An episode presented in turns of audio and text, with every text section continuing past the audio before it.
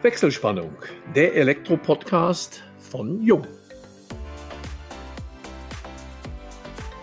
Hallo und herzlich willkommen zu unserem heutigen Jung-Podcast unter der Überschrift Mehr als 30 Jahre auf der Erfolgsleiter.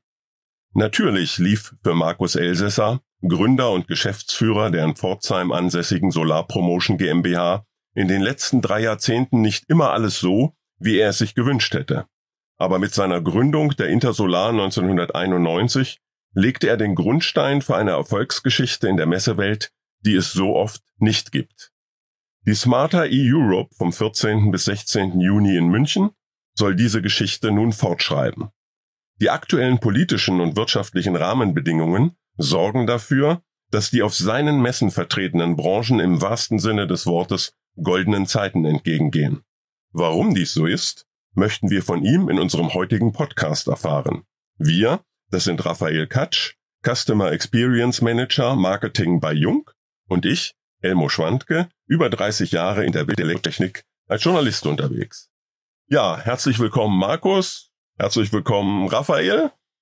Es freut uns ganz besonders, Markus, dass wir dich heute zu Gast haben. Ich glaube, die Aktualität unseres heutigen Podcasts kann kaum noch überboten werden das Thema Energie, Klimawende, all diese Dinge und Ressourcenknappheit, das begleitet uns ja schon länger, aber ist, denke ich, mit dem Negativhintergrund des Ukraine-Kriegs so aktuell wie nie zuvor.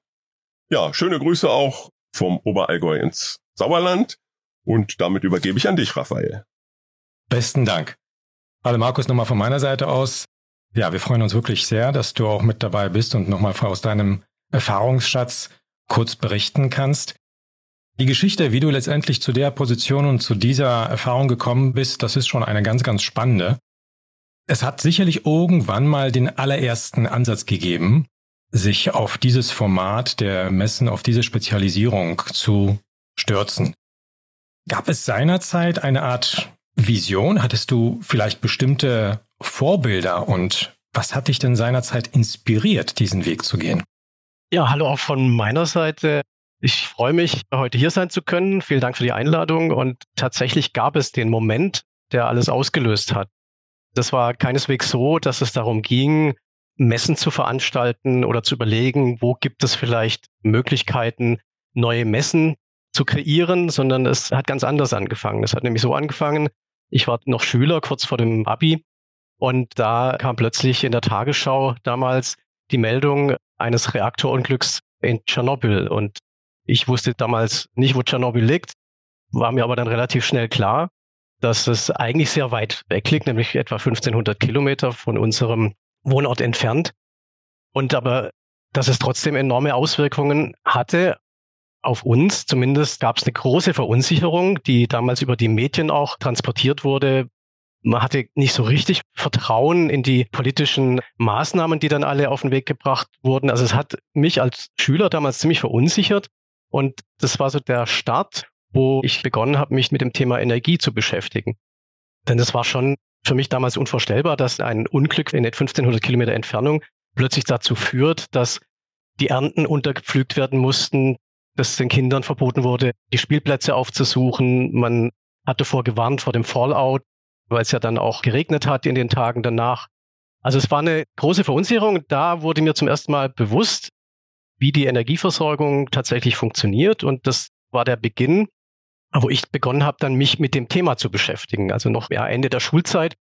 Und dann ging es eigentlich direkt weiter Richtung meines Studiums. Ich habe mich dann entschlossen, ein Maschinenbaustudium aufzunehmen. Hatte aber in der Zeit, also Ende der Schulzeit bis Beginn des Studiums, dann mich mit anderen zusammengetan und wir haben einen kleinen Arbeitskreis gegründet und haben uns einfach mit Energiethemen beschäftigt und haben dann schnell festgestellt, dass es eigentlich unglaublich interessante Alternativen gibt zur damaligen Energieversorgung aus überwiegend natürlich fossilen, Kohle, Öl, Gas und eben Kernenergie. Ja, damit haben wir uns dann über einige Jahre beschäftigt und so ist das Ganze dann entstanden. Also letztlich war das der Auslöser tatsächlich. Das klingt natürlich einerseits nach einem Plan, das irgendwie sozusagen mit einer gewissen Weitblick, mit einer gewisser Vision gemacht werden soll. Aber da schwingt ja bestimmt relativ viel Idealismus dabei, oder?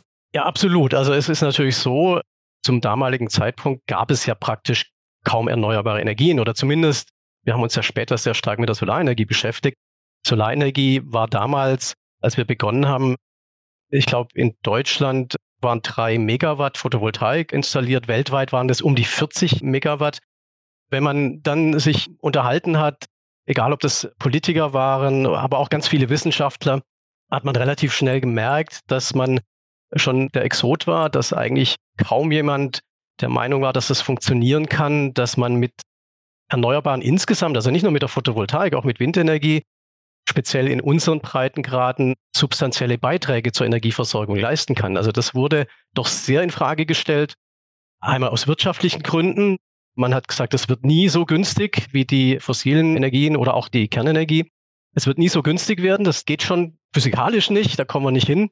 Und auf der anderen Seite sind auch die meteorologischen Bedingungen nicht so, dass es funktionieren wird. Und das waren so die Themen, mit denen wir zu tun hatten. Ich kann mich auch sehr gut daran erinnern, es gab Anzeigen von Energieversorgern und auch politische Statements, dass wir in Deutschland nie mehr als fünf Prozent der Stromversorgung mit Erneuerbaren machen können. Ja. Und das war auch gängige Lehrmeinung. Also in vielen energiewirtschaftlichen Instituten ging man davon aus, dass man diese schwankenden Stromerzeuger nicht in größeren Stil integrieren kann. Von daher waren wir schon sicherlich Exoten, haben gewissen Idealismus natürlich dabei gehabt, vielleicht auch doch schon einige Visionen, die wir da damals entwickelt hatten, weil mich das, und das gilt eigentlich auch für mein späteres Leben immer, doch eher anspornt, ja, wenn mir jemand sagt, das geht nicht, das wird nicht funktionieren. Und äh, ich habe da oft festgestellt, dass am Ende die Dinge eben doch gehen und dass man einfach vielleicht andere Wege gehen muss oder dass technologische Entwicklung, Innovationen einen doch dahin bringen können, wenn das Grundkonzept stimmt, ja, wenn die Richtung stimmt und da ist einfach unglaublich viel passiert in der späteren Zeit und dass wir dann letztlich Messen veranstaltet haben, das war zu Beginn absolut nicht unser Plan. Das ist dann einfach aus der Entwicklung entstanden. Ja, aber wann kam dann die Idee jetzt zu sagen, okay, wir bieten eine Ausstellungsfläche für diese, ja, von dir sehr optimistisch eingeschätzten Zukunftstechnologien?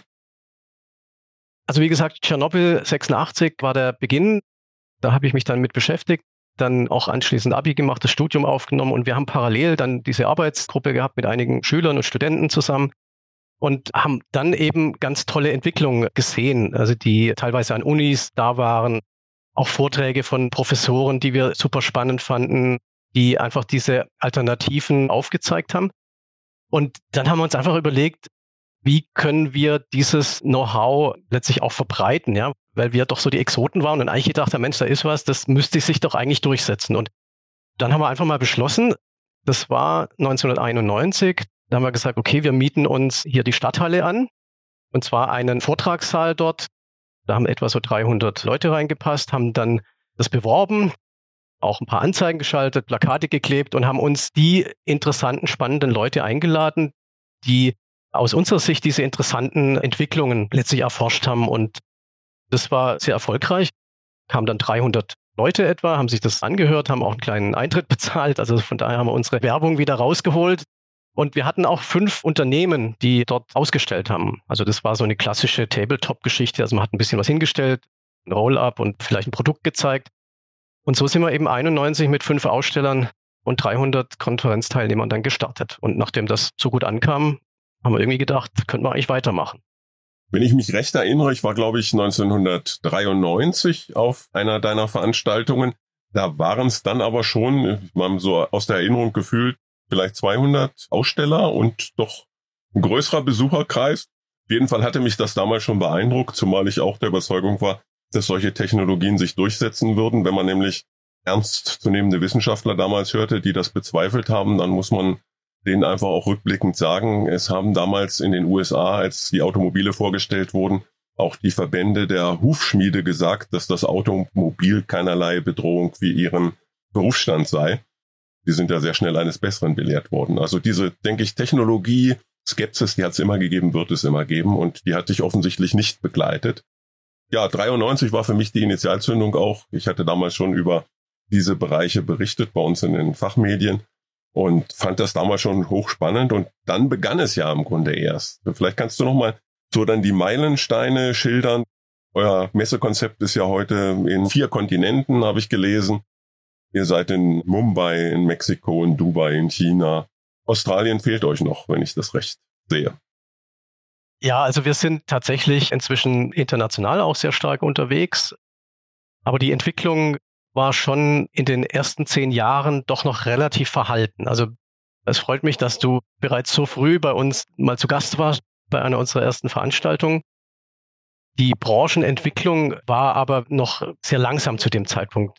Ich hatte es ja gesagt, wir sind etwa in Deutschland zu dem Zeitpunkt mit drei Megawatt Installationen unterwegs gewesen, 40 ungefähr Megawatt weltweit. Und es hat sehr, sehr lange gedauert, also wirklich mehrere Jahre, dann über verschiedene politische Initiativen. Da haben wir uns auch mit beteiligt, tatsächlich haben mitgeholfen, diese anzuschieben.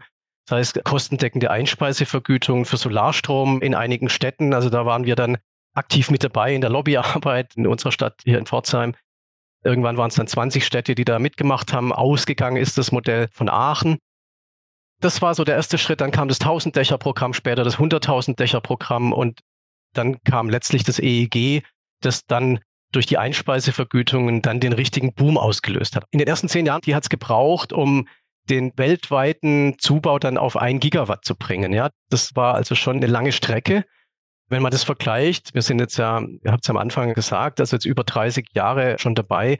Wenn ich so die zweiten zehn Jahre betrachte, da sind dann immerhin 40 Gigawatt zugebaut worden im gleichen Zeitraum. Also ersten zehn Jahre eins, zweiten zehn Jahre dann 40. Und wenn man das dritte Jahrzehnt betrachtet, in dem wir aktiv sind, da waren es schon 700 Gigawatt Zubau. Also das ist eine extreme Dynamik, die dann reinkam und die jetzt sich eigentlich noch verstärken wird. Also wir sind eigentlich immer noch am Anfang. Also man kann jetzt eigentlich darauf zurückblicken, dass dieses Format der Messe auch mit der Spezialisierung auf dieses eine Thema sich jetzt peu à peu ausgezahlt hat. Also es ist natürlich ein glücklicher Zufall, dass jetzt die politischen und wirtschaftlichen Rahmenbedingungen sich jetzt nun mal so ergeben, wie sie nun mal sind. Das beflügelt das Ganze, keine Frage. Aber jetzt haben wir ein neues Format, ein neues Format des Altbewährten. Die Smart Europe. Das heißt, es ist nicht mehr nur der Fokus auf einen Bereich, auf die Solarbranche, sondern auch noch mit Windenergie beispielsweise. Das heißt, die Erneuerbaren im Ganzen. Man möchte ganz gerne ein übergreifender Systemlösungspräsentator sein in der Richtung. Was ist jetzt das Besondere in diesem Format? Kannst du jetzt tatsächlich sozusagen Impulse geben, den Markt auch mitgestalten? Letztlich ist es so, dass wir uns entschlossen haben, 2018 war das, die Smarter E-Europe einzuführen. Und es hatte natürlich eine längere Vorgeschichte. Also wir haben begonnen mit der Photovoltaik. Und in den ersten Jahren ging es im Wesentlichen darum, die Kosten runterzubringen, die Produktionskapazitäten hochzufahren, dass man rauskam aus der Manufaktur in eine industrielle Fertigung mit großen Kapazitäten, Economies of Scale zu heben, dass man wirklich wirtschaftliche Anlagen produzieren konnte mit einer steigenden Effizienz. Und dann kam irgendwann der Punkt, und das war bei uns 2010, 2011, wo wir gesagt haben, jetzt müssen wir uns langsam drum kümmern, wie wir eigentlich die Integration bewerkstelligen, also die Netzintegrationsthemen. Und wir haben dann Sonderschauen gemacht mit Fraunhofer Ise aus Freiburg zusammen auf unserer Messe, um diese Themen zu zeigen, wie das denn vonstatten gehen könnte. Und wir haben uns dann auch schon mit dem Thema Speicherung beschäftigt, also tatsächlich mit Batteriespeicherung. Und ich weiß noch sehr gut, dass wir dann nach zwei, drei Jahren festgestellt haben, dass die Batteriespeicher in den folgenden Jahren eine große Bedeutung kriegen werden, ja, für Kurzzeitspeicherung, um das Netz zu balancieren, etc. Also viele Themen, die damit zusammenhängen. Und wir haben dann parallel zur Intersolar, die wir ja schon hatten von Anfang an, die EES, also die Messe für Electrical Energy Storage, haben wir dann eingeführt 2014. Damals haben wir da viele Diskussionen gehabt, auch innerhalb der erneuerbaren Branche, weil man das damals nicht so wirklich gesehen hat, die Notwendigkeit. Begründung war, dass man die Batteriespeicher erst viel, viel später brauchen wird, dass wir damit zu früh rausgehen, weil man war ja froh, dass die Stromgestehungskosten so stark gesunken waren in der Photovoltaik und die Speicher waren damals natürlich auch deutlich teurer, haben das Gesamtsystem wieder erheblich teurer gemacht. Und das war eigentlich von vielen jetzt nicht so gewünscht. Auch die politische Botschaft, die man vielleicht damit ausgesendet hat, wir haben es trotzdem gemacht und jetzt, ja, ist es fast dann zehn Jahre, haben wir den Bereich auch ausgebaut, haben in diesem Jahr vier Messehallen in München nur mit Anbietern von Batteriespeichern, so ein bisschen mehr als vier Hallen. Das zeigt, dass dieses Thema genau richtig war, das anzugehen und dass die Erwartung, die wir hatten, dass auch hier diese Kostendegression kommen wird und dass auch die Notwendigkeit kommen wird, eben Batteriespeicher auf vielen Ebenen einzusetzen, dass wir da das rechtzeitig angegangen sind. Und als wir dann gesehen haben, noch ein paar Jahre später, dass noch weitere Themen wichtig werden, ich sage es nur als Stichworte Sektorkopplung, also das Zusammenwachsen von Strom, Wärme und Verkehr, war für uns klar, wir können jetzt noch weitere einzelne Messethemen dazupacken, weitere Messen dazupacken, aber wir brauchen irgendwie eine Plattform, ja, weil wir auch diese Sektorkopplungsthemen insgesamt letztlich auch bewerben wollen und alle diejenigen, die sich mit diesen übergreifenden Themen beschäftigen, die wollen wir auch direkt ansprechen und nicht mit den einzelnen isolierten Messethemen. Und deshalb haben wir diese Plattform, das Smarter E Europe damals gegründet und haben eben dort unter dem Dach quasi dieser Smarter E Europe jetzt vier Messen, die in der Summe dann viele der wesentlichen Komponenten, die man in der Zukunft braucht, um die Sektoren miteinander sinnvoll zu koppeln, dann auch vor Ort zu haben. Also in der Ankündigung sehen die Zahlen natürlich schon beeindruckend aus. Ich meine, das Thema wird es sicherlich auch mit sich bringen, dass sehr, sehr viele Besucher zu erwarten sind. Aber so wie ich das gelesen habe, auch bis an die 1600 Aussteller sind jetzt wohl vorgesehen für die Messe im Juni. Da gibt es sicherlich auch sehr großen Anteil der deutschen Unternehmen, der Unternehmen aus dem Rest der Welt. Kann man da einen bestimmten Anteil vielleicht prozentual nennen? Und was mich interessieren würde, wie sieht das Verhältnis zwischen den Start-ups und den etablierten? Ticken da sozusagen zwei verschiedene Geschwindigkeiten? Sind die Start-ups wirklich mutiger, innovativer und treiben sie womöglich die Innovativen vor sich her? Sehr schwer, das pauschal zu beantworten. Also vielleicht nochmal zu den Ausstellerzahlen, zur Entwicklung. Also wir hatten tatsächlich als Ziel für dieses Jahr 1600 Aussteller. Wir werden das weit übertreffen. Also wir gehen inzwischen davon aus, dass wir eher Richtung 2000 Aussteller jetzt kommen werden. Von daher wird das nochmal deutlich schneller wachsen, als wir es alle gedacht haben. Vor allem auch, wenn man noch ein paar Jahre zurückblickt. Das Jahr 2020 vor allem, wo wir bei Null Ausstellern waren aufgrund der Corona-Pandemie. Also es hat sich wieder sehr, sehr schnell entwickelt. Und insgesamt ist natürlich schon so, dass die einzelnen Themen unterschiedlich groß sind. Also wir haben natürlich einen starken Teil, der aus der Intersolar kommt, also quasi von der erneuerbaren Stromerzeugung. Auch Wärmeerzeugung haben wir auch mit dabei. Der Fokus ist aber schon auf der Stromerzeugung. Wir haben aber auch in den anderen Bereichen insgesamt sechs Hallen, die sich eben mit den anderen Themen beschäftigen. Die Struktur ist so, dass etwa zwei Drittel der Aussteller aus dem Ausland kommen. Also wir haben eine sehr, sehr internationale Plattform. Das ist auch bei den Besuchern so. Also wir hatten in den Jahren vor Corona etwa 160 Besucherländer vertreten.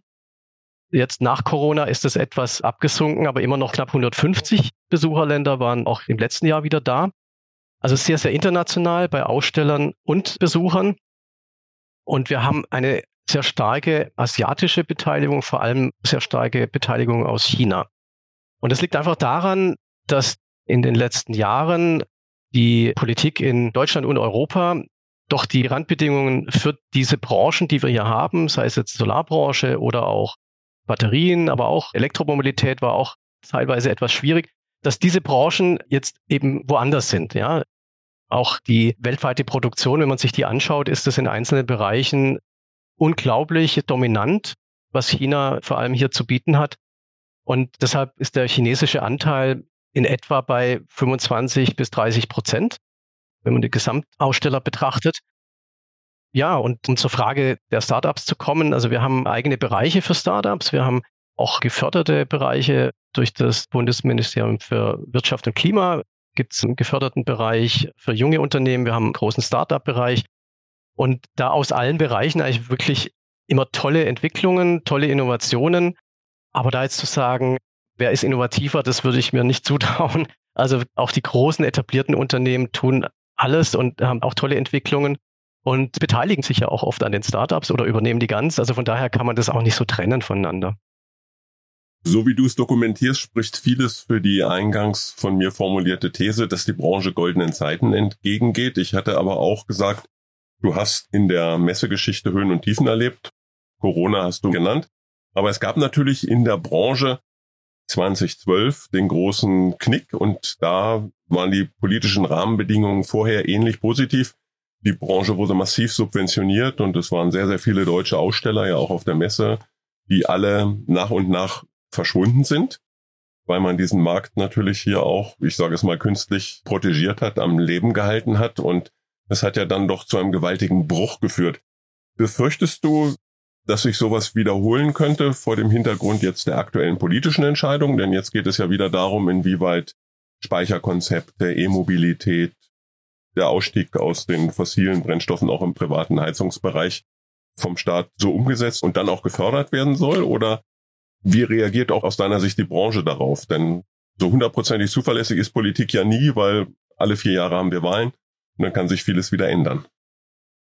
Also ich denke, wir sind in einer völlig anderen Situation, als wir das damals waren, 2011, 2012, als die Solarbranche weltweit eigentlich dominiert wurde von Deutschland. Also man hat in Deutschland das Erneuerbare Energiengesetz eingeführt, hat eine rasante Branchenentwicklung dann in Deutschland gehabt und der Weltmarktanteil war zu bestimmten Zeiten um die 70 Prozent. Und das ist ja letztlich auch nicht auf Dauer gesund und auch nicht zu halten, das ist völlig klar. Man hat, glaube ich, dann schon einen riesen Fehler gemacht, dass man die Branche extrem schnell durch abgesenkte Einspeisevergütungen quasi kaputt gemacht hat das ging ja wirklich von einem Jahr auf das nächste. Wir sind von 8 Gigawatt Jahresinstallation, knapp 8 Gigawatt, glaube ich, waren es 2012. Im Folgejahr dann durch die Vergütungsabsenkung auf 2, zwei, 2,5 Gigawatt runter und danach auf 1,2 Gigawatt. Also das ist ein rasantes Abbremsen gewesen. Und das war nicht zu machen, also da letztlich zu bestehen. Also es sind ganz wenige Firmen tatsächlich dann durchgekommen durch dieses schnelle Einbremsen. Man hat damals ja Strompreisbremsen gemacht. Man hat versucht, weil natürlich die Vergütungshöhe relativ hoch war. Man hat auch nicht damit gerechnet, dass die Branche so schnell wächst.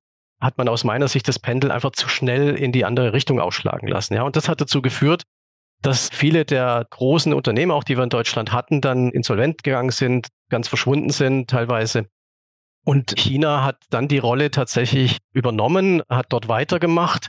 Und von daher muss man eigentlich China dankbar sein, dass die diese Investments gemacht haben und die Weitsicht auch hatten, da reinzugehen in der Zeit, wo wir hier ausgestiegen sind. Weil wenn sie das nicht gemacht hätten, weiß ich nicht, was wir heute für Alternativen hätten. Also wir haben jetzt eine Stromerzeugungsquelle, die absolut weltweit konkurrenzfähig ist, die in den meisten Ländern unter den Stromgestehungskosten der klassischen fossilen, auch Kernenergie. Das heißt, wir haben jetzt eine ganz andere Wettbewerbssituation als damals. Damals war die Stromgestehung aus PV deutlich teurer. Und wir haben viel, viel mehr Märkte weltweit, in denen jährlich Gigawatt installiert werden. Also das ist jetzt nicht mehr so wie damals, dass es eine Handvoll Länder sind, wo der Markt sich abspielt, sondern es ist eine sehr breit abgestützte Entwicklung. Und wenn man sich die letzte Analyse von der International Energy Agency anschaut, von der IEA aus dem letzten Jahr, dann ist dort ganz klar gesagt, dass wir bis Anfang 2025, dass die erneuerbaren Energien die größte Quelle der weltweiten Stromerzeugung werden und dass die Kohle dort überholt wird. Allein PV wird in den nächsten fünf Jahren laut IEA und in der Vergangenheit wurden die Prognosen meistens übertroffen von den Erneuerbaren, muss man sagen, sogar deutlich übertroffen. Aber die IEA sagt, dass die PV in den nächsten fünf Jahren 1500 Gigawatt zubaut weltweit und bereits 2026 Erdgas überholen wird und 2027 die Kohle überholen wird in der Stromerzeugungskapazität. Da tut sich einiges. Es ist breit abgestützt auf viele Länder und die kostengünstigste Option für die Stromerzeugung. Also ich bin da sehr, sehr optimistisch. Dazu kommt dass der Klimawandel, der ja international mit entsprechenden Verpflichtungen dazu geführt hat, dass die Politik in fast allen Ländern entsprechende Maßnahmen auch umsetzt, um Klimaschutz sicherzustellen. Wir haben dazu das Thema Energiesicherheit, das jetzt eine ganz neue Bedeutung auch durch den Krieg in der Ukraine bekommen hat. Von daher glaube ich nicht, dass wir eine ähnliche Situation nochmal erleben werden. Sicherlich werden einzelne Länder dann auch andere Entscheidungen treffen. Das ist natürlich klar, aber in der Summe, glaube ich, sehen wir eine gigantische Aufwärtsentwicklung der Erneuerbaren in den nächsten Jahren.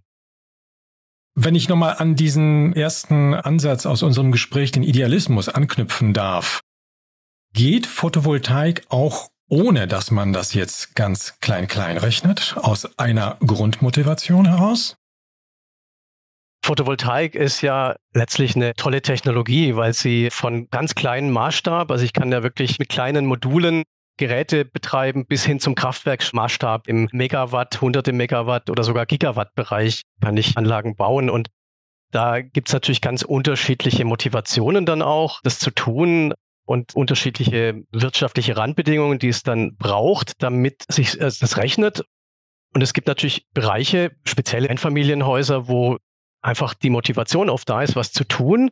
Man will sich selbst etwas unabhängiger machen, man will was für den Klimaschutz machen, wo oftmals nicht so nachgerechnet wird. Das ist natürlich was anderes in einem Kraftwerksmaßstab, wo ich ganz andere Investments habe, wo Investoren dahinter stehen, die auch eine Kapitalrendite sehen wollen oder in einem gewerblichen Segment, wo dann auch wieder geschaut wird, wie kann ich vielleicht Lastspitzen runterbringen? Wie kann ich in der Zeit der Produktion möglichst kostengünstigen Strom bereitstellen, sprich tagsüber? Da muss ich dann halt im Einzelfall rechnen, ja, und da ist auch sicherlich die Erwartungshaltung dann da, dass Amortisationszeiten dann auch erreicht werden müssen, damit das letztlich funktioniert. Und deshalb ist die Motivation sicherlich sehr unterschiedlich, aber man kann eigentlich schon sagen, über fast alle Bereiche hinweg ist es heute lohnenswert, PV zu investieren. Markus, wir sind leider so ganz allmählich am Ende unseres Podcasts. Wir hätten wahrscheinlich jedes Thema noch in einem separaten Podcast besprechen können, möchten dich aber nicht entlassen, ohne so ein wenig auf den Privatmenschen Markus Elsesser zu kommen. Gibt es angesichts deiner vielfältigen globalen Aktivitäten soweit etwas wie Freizeit? Wie verbringst du diese? Welchen Hobbys gehst du eventuell nach? Ja, natürlich gibt es Freizeit und sicherlich gab es immer wieder Zeiten, wo es wenig Freizeit gab. Momentan ist natürlich auch wieder eine sehr fordernde Zeit, vor allem aufgrund des Wachstums nach quasi einem Jahr Zwangspause. Von daher ist es momentan mit der Freizeit ein bisschen schwierig, aber im Grunde ist es so, dass wir hier nicht weit weg wohnen vom Bodensee und wir versuchen die Zeit doch häufig zu nutzen, übers Wochenende dahin zu fahren und da trifft man mich dann doch häufiger an auf dem Wasser, entweder mit dem Stand-Up-Paddle oder auch mit dem Segelboot. Das ist was, was ich immer gern mache oder auch Skifahren. Das hat leider dieses Jahr jetzt auch zeitlich noch nicht geklappt, aber wird vielleicht noch in den nächsten zwei Wochen. Schauen wir mal. Und das Thema regenerativ, ist das auch für dich im Privaten eines? Das heißt, ich denke, das wird viele unserer Zuhörerinnen und Zuhörer interessieren. Inwieweit ist deine Wohnung, dein Haus in regenerative Energien eingebettet oder mit der entsprechenden Technik ausgestattet? Ja, vor elf Jahren haben wir gebaut wir haben versucht, das Haus so zu bauen, dass es nahezu Richtung Passivhausstandard ging. Also nicht ganz, weil wir dann doch paar architektonische Dinge noch gemacht haben, die das dann nicht zugelassen haben, weil es sollte ja auch schön aussehen.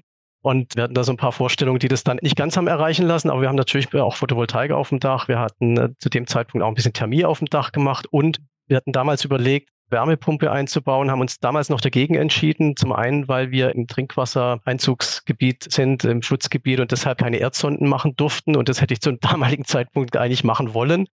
Wir haben uns damals für eine Pelletsheizung für die restliche Wärme, die wir noch brauchen, dann entschieden. Besten Dank, Markus, an die wirklich sehr ausführlichen und sehr interessanten Inhalte, die uns hier vermittelt hast, auch für die Zuhörerinnen und Zuhörer.